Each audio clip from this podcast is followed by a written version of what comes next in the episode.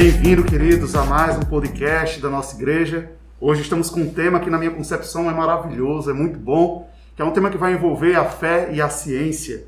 Então, temos hoje aqui nos auxiliando nessa construção e nesse grande projeto, Júlio César, Sandro Eugênio, nosso pastor, Rafael Costa, e temos ali nos bastidores também alguns participantes. Temos o Jonatas nos ajudando com toda a parte de sonoplastia, gravação, e o nosso querido Marcelo Júnior, que também tem nos auxiliado muito com a parte de mídia e divulgação desse projeto. Muito bem-vindos. Vamos iniciar a nossa conversa, que começa por um texto que está escrito no livro de Isaías 28, dos versículos 23 ao 29. E o texto de Isaías ele nos diz o seguinte: Prestem atenção e ouçam a minha voz. Estejam atentos e ouçam o meu discurso. Será que o agricultor está sempre lavrando a fim de semear? Será que ele está sempre abrindo sucos na terra e desfazendo os torrões? Não, pelo contrário. Depois de ter nivelado a superfície, ele espalha o endro, semeia o cominho, planta o trigo nos sucos, a cevada no devido lugar e o centeio nas bordas. Pois o seu Deus o instrui devidamente e o ensina. Porque não se debulha o endro com instrumento de trilhar, nem se passa roda de carro sobre o cominho, mas o endro é debulhado como uma vara e o cominho com um pedaço de pau. O cereal é debulhado, mas o lavrador não trilha sem parar. As rodas do carro não passam por cima dele, mas os seus cavalos não esmagam os grãos. Também isso procede do Senhor dos Exércitos. Ele é maravilhoso em conselho e em grande sabedoria. Texto belíssimo, mostrando parte, né, e dando-nos uma introdução do que vai ser dito aqui. A gente consegue perceber as instruções que o Senhor vai dando, né, as instruções que o Senhor Deus nos deixa. E conseguimos, observar que não só esse texto, como outros, atraíram muitos homens a essa mensagem da palavra de Deus. E temos inclusive grandes nomes na ciência e na nossa história envolvidos com essa ciência. Copérnico, que desenvolveu a teoria heliocêntrica, dizia que a Terra gira em torno do Sol. Jonatas Kepler, outro grande estudioso, matemático e da astronomia, que falava das leis de Kepler. Não vamos entrar nesses detalhes por aqui. George Mendel, monge agostiniano e é considerado pai da genética. Isso há muito tempo atrás. Isaac Newton, entre tantos e tantos nomes que temos hoje né, na nossa história, falando de homens que foram cristãos e que acreditavam e serviam a nosso Deus. E aí? Mas hoje, né, ficamos com a ideia de será que é possível, né, tratarmos de fé e ciência dentro da igreja? Será que isso seria um monólogo apenas fé ou apenas religião? Poderia dessa forma fé e ciência serem amigas ou inimigas? Como que ocorre essa relação?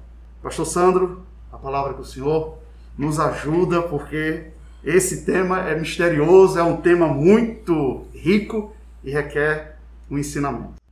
Para mim é uma alegria muito grande estarmos aqui com mentes brilhantes produzindo esse diálogo que eu entendo e julgo como significativo para nós. Ah, infelizmente vivemos um período hoje que de muita ignorância, falta de, de, uma, de uma pesquisa mais acurada, sem entender esses pontos que você tratou no passado, onde o próprio Deus ele dá lições de como poder é, é ter um, um, um, recurso melhor usando técnicas, usando ciência. Então, você pega as escrituras na, na, no livro de, de Levítico, a obra de Levítico é uma obra maravilhosa. Antropólogos se debruçam diante dessa, dessa obra, e antropólogos com uma visão absolutamente distorcida em relação a Deus, mas eles consideram essa obra como um guia de vida para a humanidade. Ali em Levítico você tem descanso da terra, descanso do trabalhador, ordenamento a, a, a, das estações do ano, de quando plantar, de quando não plantar, regramento para toda uma ordem social, para que, uma, que a, um povo, uma, uma cidade, uma nação, o povo possa viver em paz e da terra e com qualidade.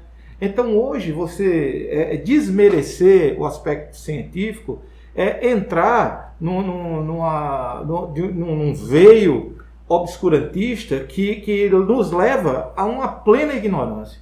Então você tem é, é referências do passado, século XVIII, século XIX, século XX, que trabalharam essa questão, essa questão científica de, de, de uma maneira muito específica e que trouxeram descobertas maravilhosas para a humanidade.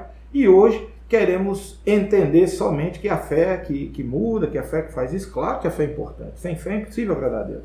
Mas nós não podemos desmerecer todo esse legado e toda essa, essa substância científica que nós temos e dando todo o aval, entendendo que o Senhor Deus tem nos possibilitado essa, essa conquista para o nosso benefício. Pastor Sandro, grande satisfação ter o senhor aqui no nosso podcast.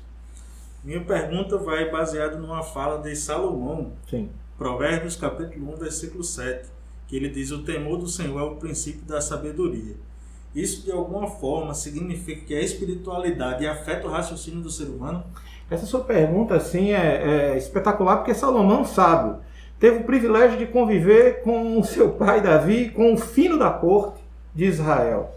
Então ele tinha acesso a informações ali impressionantes. Ele, quando criança, ele tinha acesso às autoridades, a, a, a toda essa genialidade na qual cercava Davi. E ele cresceu vendo isso, ele cresceu vendo o irado. O, no irado da, da, da, do palácio, ouvindo toda essa, essa sabedoria, e o Senhor Deus nos beneficia com um belo livro de, de, de provérbios, né, na qual ele nos brinda com um texto como esse. E o que ele vai, o que o resgate que Salomão está trazendo para minha vida e para a sua nesse dia é, nós precisamos entender que o temor do Senhor, olha só, é o princípio da sabedoria e que ele, de forma alguma, vai afetar a minha compreensão da importância que a ciência tem para a vida do homem. Eu acredito que, como bem disse o Senhor Jesus, conhecereis a verdade, a verdade vos libertará. Nesse aspecto, é você cava, você vê os fundamentos, e ali está se tratando em relação à palavra de Deus. Né? Quanto mais você conhece a palavra de Deus, você está livre desses, dessa, desses dogmas na qual são que nós nos cercamos hoje, esses dogmas de que, não, você não precisa usar máscara, um exemplo, você não precisa é, é, se cuidar, lavar as mãos, usar álcool gel, porque você tem a fé. Pelo contrário, nós precisamos entender que essa compreensão da palavra, da importância do ser humano, da recomendação que Deus dá para ordenamento, como bem disse aqui Elton, né, sobre o texto de Isaías, ó, cave, faça isso, faça aquilo. Todo ordenamento de Deus, esse ordenamento também está para a nossa realidade hoje. Portanto, é importante retirarmos toda essa mística que tem se colocado tão erroneamente nos nossos dias para compreendermos que a sabedoria vai nos levar a sermos um ser humano melhor e usufruindo de tudo isso que o homem tem produzido cientificamente para nós. E o bonito, né, que eu acho dessa, dessa palavra é que ele diz: Eu sou o caminho, a verdade e a vida. Né? Ele direciona isso, né? direciona para o sujeito, né? inclusive para o leigo. Olha, eu sou a verdade, né? conhecereis a verdade, a verdade vos libertará. Eu sou o caminho, eu sou a verdade, né? Vem a mim. Sim. Vem a mim, né? Que vou ensiná-los, que vou educá-los, que vou mostrar qual o caminho a seguir. E parece que é uma verdade direcionada realmente para todos os públicos. Né? Dessa forma, ele fez com que as pessoas o compreendessem. Né? A verdade não é uma verdade longe, é uma verdade perto de você. Sou eu, a verdade, né? Vem a mim. E, e importante, aproveitando esse espaço, é de que você tem um Daniel que era sábio, a sabedoria de Daniel, ela não veio somente dele, dele ter o tempo de orar. Claro que a oração foi fundamental, mas ele se cercava de livros. Ele tinha livros ali. Ontem, ontem dia 23 de, de abril, foi o Dia Mundial do Livro, do, do, do, do livro, né? E que nós muitas vezes não queremos ler nenhum livro. Nenhum livro, não, já temos a Bíblia. Claro, a Bíblia é, não tem o que falar. A Bíblia é o livro dos livros, tem que ser lida todos os dias. Mas hoje você tem autores, você tem material que não pode ser ignorado. E nós não podemos dizer assim, não, já tem uma Bíblia, não, nós temos que entender a cultura, os povos, entender a geografia, entender a, a, a participação, a vida, o contexto histórico. Precisamos ler, sair dessa cultura preguiçosa e ler, exatamente para adquirir o conhecimento. Isso é fundamental na nossa vida, né? fundamental na nossa caminhada. É fundamental. Então você tem Daniel, você tem José. Ora, José, ele, claro que ele, que ele era ali versado em, em ciência, né? você tem o próprio Abraão usando a sua própria sabedoria, seu, seu conhecimento é, é, da terra, do local. Então você tem o próprio Senhor Jesus Senhor Jesus, a, a, humano Jesus ali, nós sabemos que Jesus é Deus e Jesus é homem, mas ele aprendeu toda a lei pequenininho, ele para discutir com os homens ali na, na, no templo, menino de 12 anos, ele não foi simplesmente por ser filho de Deus. Não, ele cavou, ele estudou, ele leu, ele aprendeu.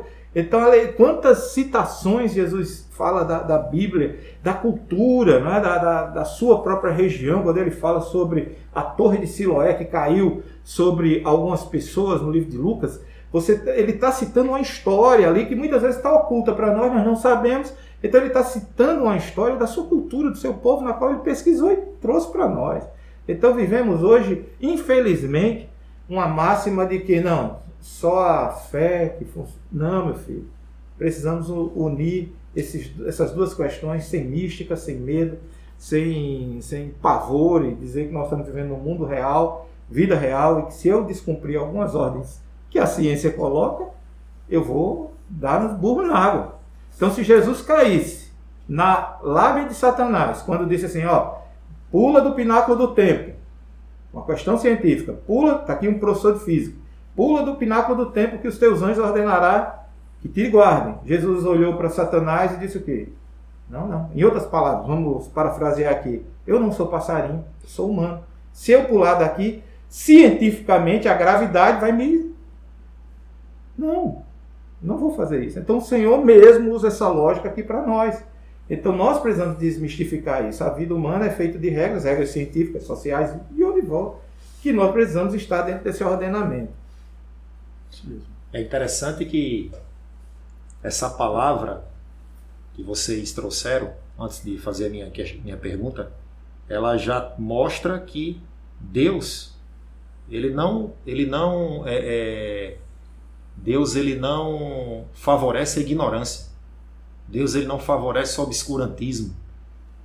É, é, a Bíblia, outro dia eu vi um, um irmão nosso aqui falar, pelo contrário, ela nos ensina a sermos inteligentes. E todo o testemunho aqui já foi suficiente para fundamentar isso. Pastor, é, é um, uma grande satisfação tê-lo aqui. Né? E eu queria mudar um pouquinho, eu queria abordar a questão por outro, por outro prisma, sabendo que o senhor também é um cientista social, que é o seguinte. É, hoje o, o, o Ocidente ele está cada vez mais pós-cristão, digamos assim. Cada vez mais os valores cristãos, cada vez mais deixados para trás. E é interessante que, vendo a história, se nós pensarmos, por exemplo, a faculdade de Harvard foi criada por puritanos. E muitos outros exemplos nessa linha poderíamos citar aqui. Então, diante desse fato, quando o Ocidente ele usa a ciência como usa hoje, claro, não todos usam a ciência dessa forma, graças a Deus. Mas quando ela usa, por exemplo, para, como eles também dizem, né, para tirar Deus de cena, achar que Deus é irrelevante, não seria isso o Ocidente, ao fazer isso, ele não cospe no prato que, que comeu? Essa é uma excepcional pergunta, Rafael. Excepcional pergunta. E, e, a resposta ela cabe muito do final do século XIX para o século XX. Né? A questão do próprio é, é, é, esse próprio avanço do positivismo histórico, finalzinho do século XIX, início do século XX, ele quebra essa questão da divindade, do agradecimento a Deus. É, um personagem importante na história foi o Charles Darwin. Quando Charles Darwin, no final do século XIX, ele traz a origem das espécies, ele faz uma revolução, uma revolução histórica, porque ele rompe com a questão do Senhor, do Deus, Deus soberano, e ele vai apontar que é, é todo aquela, aquele fundamento histórico que se tinha de Deus, aquele conhecimento de Deus, aquela, aquele temor de Deus, que infelizmente eu acredito que, que Charles Darwin é um reflexo crítico, eu particularmente tenho essa, é reflexo crítico dos, dos desmandos que a igreja fez durante a história, as perseguições, a maldade. Né? Você pega em 1517 é, a obra de Maquiavel, um exemplo perfeito isso aqui, o, o Príncipe, quando Maquiavel cria então essa obra, que já é um rompimento histórico. Isso aqui é importante falarmos, porque a ideia de que Deus ele era o rei, ele era a voz de Deus. O rei ele era a autoridade máxima. Nós temos ideia até aqui no Brasil, no rompimento do império, a, o, o, regente, o rei, ele era, ele não podia ter nenhum tipo de acusação, de tão importante que é a figura do rei. Então Maquiavel ele quebra isso em 1517 com essa obra magnífica que deve ser lida. E o que, que a Igreja Católica fez? Isso aqui não é uma crítica à Igreja Católica, mas o que, que a Igreja dominante da época fez? A Igreja dominante perseguiu Maquiavel e ele não foi morto, morto, queimado por um milagre. Ele é exilado, né? ele é exilado e ali ele compõe outras obras. Mas o que que Maquiavel queria de fato? Maquiavel ele queria mostrar que o rei ele é humano e que ele tem que ter uma estratégia para dominar. Ele que, e aí ele quebra a regra católica. E o que, é que acontece? Perseguição, morte. E hoje você, hoje você que está me ouvindo aqui, você já ouviu a expressão fulano é muito maquiavélico. Essa expressão é completamente injusta com o, o Florentino Maquiavel, absolutamente injusta. Porque ele, agora ele recebeu esse, essa, essa, como é que eu posso dizer, né, essa marca errada e que nós reproduzimos, reproduzimos. Então Darwin, ele com essa com essa história de tanta a, falar uma coisa e viver outra, ele quebra isso e quebra de maneira muito forte com a origem das espécies, que é uma revolução. E a partir daí, o, o homem ele, ele sai da dependência de Deus, ele passa a ser o centro. E essa é a proposta do final do século XIX e que embriaga o século XX. E nós vamos, estamos numa crescente. Esse homem cada vez mais independente, solitário e se desfazendo e não olhando para os fundamentos. Se você pegar Montesquieu, Rousseau, o que você pegar aí de, de, de nomes, você vai ter uma história é, é cristã por trás, dando suporte a muitos fundamentos que hoje a universidade não fala, a universidade não apresenta a universidade parece que tem vergonha, como você diz, é cuspir no prato que comeu, né? Mas muitos desses, né? até um, um livro da, da, sociologia chamado A Construção Social da Realidade, de Peter Bergman, não apresentam ele como cristão, mas é o cara é um cristão que faz uma reflexão clara, sociológica, e que nós muitas vezes desprezamos porque hoje vivemos a cultura do WhatsApp. Né? A cultura do WhatsApp é que influencia. O indivíduo viu dois, dois, dois minutos de vídeo, pronto, ali é uma autoridade falando e a pessoa não pesquisa, a pessoa não lê, a pessoa não se informa. E essa cultura tem sido terrível e que tem entrado nas igrejas de maneira assim, as igrejas, como você bem citou, né?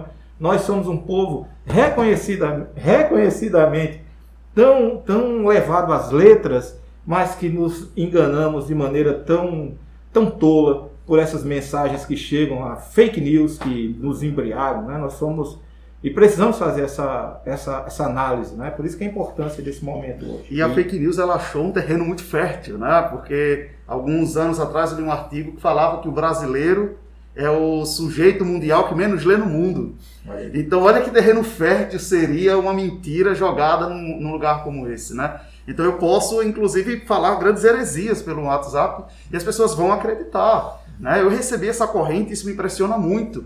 A corrente do leia o Salmo 23, ele é o seu mantra, inclusive, para não pegar Covid. E existem crentes, existem pessoas letradas, conhecedoras da palavra, conhecedoras da verdade, que fazem esse mantra todos os dias de manhã quando acordam, tendo a certeza de que é isso que vai livrá-las da doença. Então isso tem me preocupado muito, né? até que ponto a gente vai, né? É, inclusive foi uma pergunta que a gente fez para o Paulo na semana passada. Será que a igreja não tem se acovardado, né? não tem recuado? Será que a ciência não tem ganhado muita força ou perdido força? Né? Ficamos aí numa guerra muito curiosa, mas eu sinto que estamos deixando de levar uma mensagem verdadeira, uma mensagem impactante, né? de mostrarmos para as pessoas que não é isso que a Bíblia nos ensina.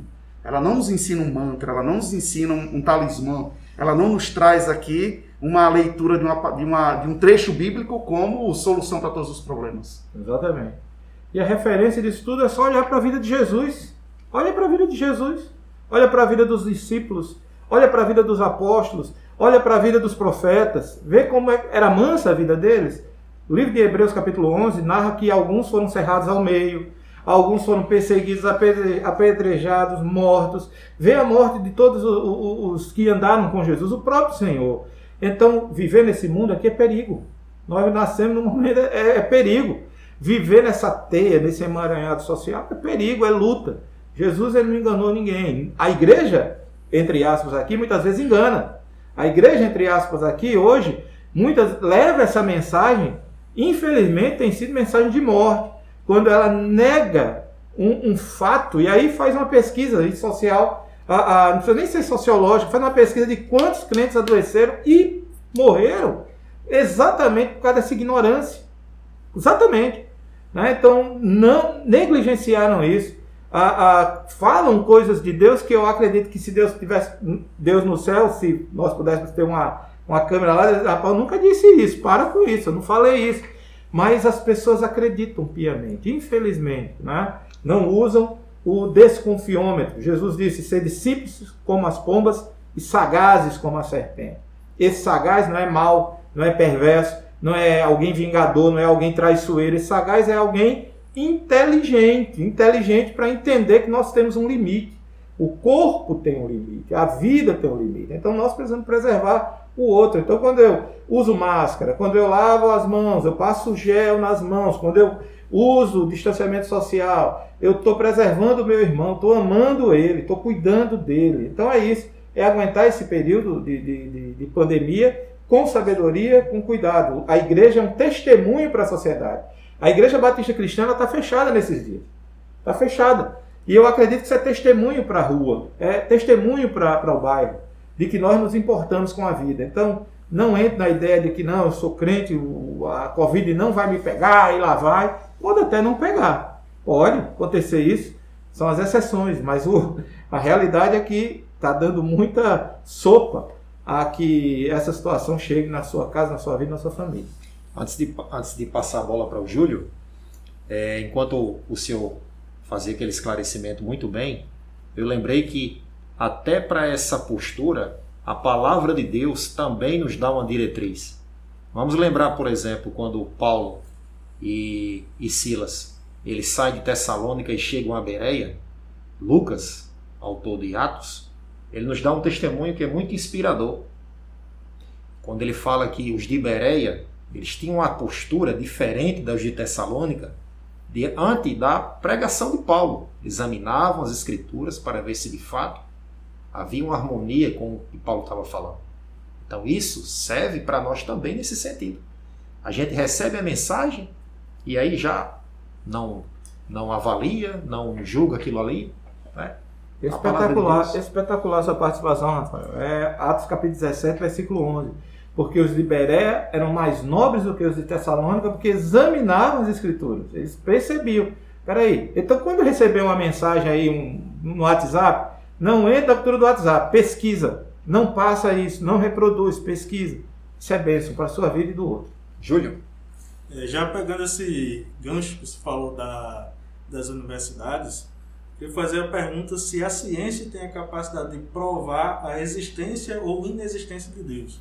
Eu acredito que o papel da ciência, ela não tem como provar nem, nem não provar, não é? Porque você vai ter vertentes científicas que são absolutamente ateus e são absolutamente descrentes e que nós temos que respeitá-los. Não devemos estar olhando aí como ah, que é fruto do diabo. Não, a convicção lá respeitar o outro, naquilo que ele crê, naquilo que ele até isso é um fato. Tem que ter muita fé para não crer em Deus, porque diante de tanta obra, eu admiro os ateus em relação a isso, mas eu preciso respeitá-los, respeitar sua história, sua posição, e posso até ler o que ele produz, até para ter uma noção daquilo que é. Né? Mas essa questão, é, é Júlio, a, a, nossa, não deve ser uma. Eu, particularmente, não, tem, não entendo isso como uma preocupação.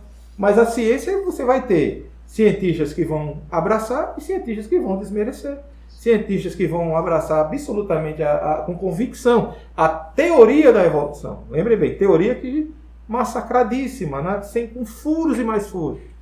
É a teoria do rapaz, não vamos matar por isso, nem vou dizer aqui que ele vai ser queimado, vai ser logo. Eu queria conversar com ele e tê-lo como amigo para poder ele ver Jesus na minha vida. Esse é o problema. Inclusive, né, dentro dessa, dessa perspectiva do ateu, né, um texto que eles sempre pegam como um texto para apresentar como um texto falso ou muito mágico acerca do Evangelho é o texto que vai falar do Gênesis, da criação. Como que nós, crentes ou cientistas, devem enxergar aquele texto? É como um texto alegórico, como uma grande figura de linguagem utilizada por Deus para falar da criação? ou de uma forma literal? Como que a gente deve enxergar aquele texto? O livro de Gênesis é uma das composições mais lindas que se pode ter. Eu me deleito no livro de Gênesis, escrito por um indivíduo que tinha acesso a, a, a próprio Moisés, tinha acesso ao fino da ciência. Deus leva Moisés para o Egito para que ele tivesse é, é, acesso a uma vasta biblioteca da sua época, um leitor certamente, conhecedor do tempo, das regras egípcias, do medo que os egípcios tinham da destruição se faltasse água no Nilo. Então ele vivia essa expectativa do Nilo não ter água e de repente faltar comida para os egípcios. Então ele sabia disso. Então, movido por Deus, já da sua despedida aqui da terra, ele movido, tendo a inspiração divina, ele escreve Gênesis, na qual eu creio literal, dias de 24 horas, Deus foi criando cada um dos aspectos que tem ali, cada uma das ações, literalmente o Senhor foi criando e nos dá de presente essa beleza né, histórica que você pode ler, contar para os seus filhos a origem do, do, do homem, a origem de todas as coisas, na qual Moisés, com fina pena, nos escreve, movido pelo Espírito Santo, um presente genial para nós. Ter Gênesis como alegoria, eu lamento bastante que quem crê, tem até pastores que acreditam nisso, infelizmente, né, que não é literal, que aquilo ali foi uma viagem de Moisés, infelizmente. Mas é, é uma pena. Mas respeito também quem, quem pensa assim. Eu acredito que precisa olhar um pouco mais para as Escrituras com essa fé, na qual aí entra a nossa fé de olhar, de crer e ver a, a historicidade científica, né? Crescente Fértil está lá. Rio é, é, Tigre está lá. Mesopotâmia está lá. A historicidade está lá. O Papa agora visitou Ur dos Caldeus, identificando ali o berço da, da, da civilização. Né? Agora, esse ano, visitou o Iraque e, e, percebeu tudo isso. Né? Então, é origem. Origem. Maravilhosa o livro de Gênesis. Recomendo a leitura e ser, vai ser grandemente abençoado. Então, eu posso dizer que não é possível o cristão ser um evolucionista? Bem, depende do cristão, porque hoje nós temos vários tipos de cristão, né? Então, nada você tem cristão que não lê as escrituras, que crê, a, a, a, o alimento dele é, é, é, o WhatsApp, é a cultura do WhatsApp, 4 minutos de vídeo na qual ele acredita. É igual o indivíduo que nunca estudou sobre vacina, nunca estudou, nunca foi, não é biólogo e ele não vai se vacinar porque alguém disse que ele não vai se vacinar porque essa vacina ela tem um chip. Olha que ignorância. Alguém vai monitorar sua vida, vai monitorar suas finanças. A China vai. Do... Igno... Irmãos, eu me lembro que eu era pequenininho, eu fui vacinado. Ah, teve uma campanha de vacina que era numa pistola. Meu pai não perguntou o que, que era essa vacina, me levou para tomar, eu tomei essa vacina e tô aqui, vivo, né? grato a meu pai que fez isso, minha mãe. Os que mais antigos aqui vão se lembrar, acho que foi Varíola, aquela campanha da Varíola em 1978. Né? Mais uma vez, não é mais uma vez, mas na época o, o, governo militar não queria mostrar o avanço, não sei se era varíola ou meningite, mas e, e ocultou, mas os casos crescendo e fizeram a vacinação em massa. Eu me lembro que eu tomei essa vacina e não me perguntei. E hoje Alguém que nunca. Não, não vou tomar por isso. Eu conheço pessoas assim. Eu conheço uma irmã que eu, falando com ela, ele disse, pastor, não vou me vacinar. Não, minha irmã, vacine, vacine. Aí ela mandou uma mensagem para mim esses dias, disse, pastor, eu fiz o que o senhor disse, me vacinei. Eu fiquei muito feliz. A, a, uma senhora muito querida, Gracinha, o nome dela, né? E ela se vacinou. Eu mando um abraço para ela aqui, um beijo bem especial. Curioso, né, pastor? É? Medo do chip, né? Mas Medo do chip. as pessoas se esquecem que o maior chip que temos monitorando nossas vidas 24 horas é esse aparelho de celular nas mãos. Sim. Se existe um aplicativozinho aqui do Google que todo mundo tem né, nos seus celulares, que ele mostra por todos os lugares onde andei nos últimos, nas últimas semanas. Inclusive esses dias eu recebi um e-mail da Google e fiquei muito impressionado, muito preocupado, porque ele marcava todos os pontos em que eu havia passado no mês todos os a, a, a, a, quilometragem que eu andei, quanto tempo eu fiquei em cada estabelecimento, né? E disseram assim: "Você gostou disso daqui?" Né? É legal ver por onde você andou. E eu pensei comigo, não, é horrível saber por onde eu estou andando, né? É. E saber que tem pessoas dando conta, né, por onde que eu ando, quanto tempo eu passo em cada lugar. Então eu acho que se pensarmos em chip, esse é o maior chip. Não tem. É, isso entra de forma muito sutil nas nossas vidas. Não acredito que viria de uma forma tão alarmante eu gosto muito de uma analogia que eu ouvi algum tempo atrás, um pastor dizendo: O diabo ele não vai entrar nas nossas vidas como um monstro. Pum, cheguei aqui. Ele vai entrar de forma muito sutil. É cheiroso, é bonito, é cheirosa, é bonita. Ele não vai entrar de forma grosseira. Senão todo mundo corre, todo mundo foge. Mas ele vai entrar de forma muito delicada. Perfeito. E as pessoas de repente se veem embebidas, né, envolvidas por algo muito triste, muito ruim, tendo ali um, um futuro, né, às vezes, muito complicado para as suas vidas. Né, dada a sutileza com que o pecado entra. Perfeitamente. Pastor Sandro, o Ah. apóstolo Paulo, na carta aos Romanos, ele fala que Deus ele se revela através das coisas criadas, os seus atributos invisíveis, seu poder. É, diante de todas essas evidências de, da revelação de Deus, é, na sua opinião, porque ainda assim o ser humano não acredita em Deus? Ah, uma boa pergunta. Né? A natureza é a, é a revelação natural de Deus. Né? A natureza comprova a, a, a existência do Senhor. Isso aqui é fundamental para nós. Ah, essa questão é muito delicada porque entra num aspecto de, de eleição eterna. Né? E eu, particularmente, creio que não é o homem que escolhe a Deus. Isso também é fruto do humanismo, final do século XIX e início do século XX. Até aquele final, os pregadores, um exemplo, eles não faziam apelo. É, Charles Finney, ele é, ele é o primeiro evangelista que ele começa a fazer apelos nos cultos e que se passa, então, para as igrejas. Então, não é o homem que escolhe a Deus, mas Deus escolhe o homem. Aí seria talvez um outro assunto para nós discutirmos a questão da soberania, né? Mas um aspecto hoje que eu vejo de maneira muito clara é, é o seguinte: é que o nosso testemunho, o testemunho da igreja hoje, tem afetado de maneira muito séria a sociedade. E esses últimos anos, esses últimos anos, a igreja tem dado um péssimo testemunho, quando muitas vezes apoia tortura, ou apoia armas, apoia a bandido bom é bandido morto e tira a referência de Jesus Cristo. Então eu acredito que a igreja hoje ela carrega uma mancha de ignorância e de, de uma mancha social que vai ficar nas páginas da história, esse péssimo comportamento que faz com que as pessoas tenham uma, uma rejeição completa. Entendeu? Não sei lhe dizer agora, com Deus certamente ele controla todas as coisas. E o Senhor, Deus, é especialista na tragédia transformar em doçura. Deus é especialista em pegar um caos como esse e manifestar sua glória. É o que eu tenho esperado dia a dia. Mas o homem ele não tem esse controle de salvação, de escolher a salvação. É o Senhor que nos chama. E aí seria ponto, talvez, objeto de uma conversa sobre eleição e arminianismo, né? soberania e livre-arbítrio, né? o que é que é, eu acho que seria isso. Ficaríamos aqui, acredito que horas e horas, né? Ah. Tendo essa conversa tão boa, tão Verdade. esclarecedora, né? De, e pautada na verdade, né? Pautada na palavra de Deus. Pastor Sandro, eu queria agradecer muito, né? Em nome do nosso ministério, em nome dos jovens da igreja, por essa oportunidade.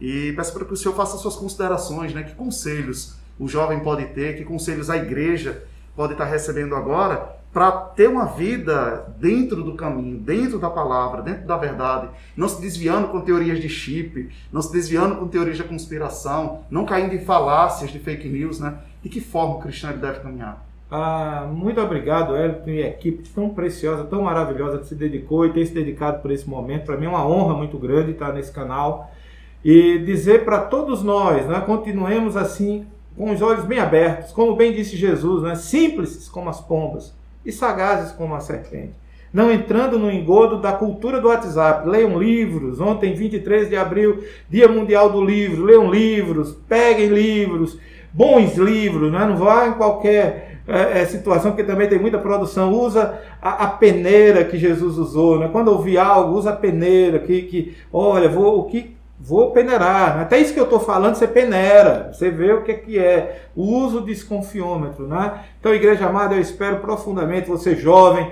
você que está aqui, leia, estude, esteja atento, mantenha o coração em Deus, firmado na palavra, busca a palavra, ela é sustentação, ela é real. Por pior que tenha sido o exemplo da igreja, da, da igreja em si nesses últimos tempos, mas creia no Senhor, Ele continua reinando e vale a pena viver para Ele e para Ele todo o tempo. Grande beijo no coração de todos. Muito obrigado Amém. a todos e nos vemos em breve mais um podcast. Rafael, suas últimas palavras, se despeça dos É. nossos ouvintes.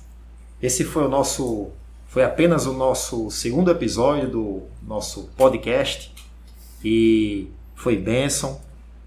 Como bem disse o irmão Elton, poderíamos aqui passar muito, muito tempo discutindo acerca de um tema tão esclarecedor e importante. E uma das grandes lições aqui, dentre tantas extraídas nessa, nesse encontro maravilhoso, é que nós crentes, nós temos uma obrigação diante da palavra de Deus de não sermos disseminadores de ignorância, obscurantismo e desinformação, pois isso não glorifica a Deus. E um abraço do irmão de vocês e servo Rafael Costa. Júlio. No fim de, de todas as coisas, é, a teologia, assim como os puritanos viviam, é, sendo teologia, sendo a ciência, é a glória de Deus. O meu recado final é isso. Que a gente, independente de, do que a gente esteja fazendo, seja na universidade, seja na igreja, seja no nosso trabalho, que a gente faça para a glória de Deus. Quer mais, quer falar, fazer tudo para a glória de Deus. Amém. Abraço a todos. Até mais, queridos.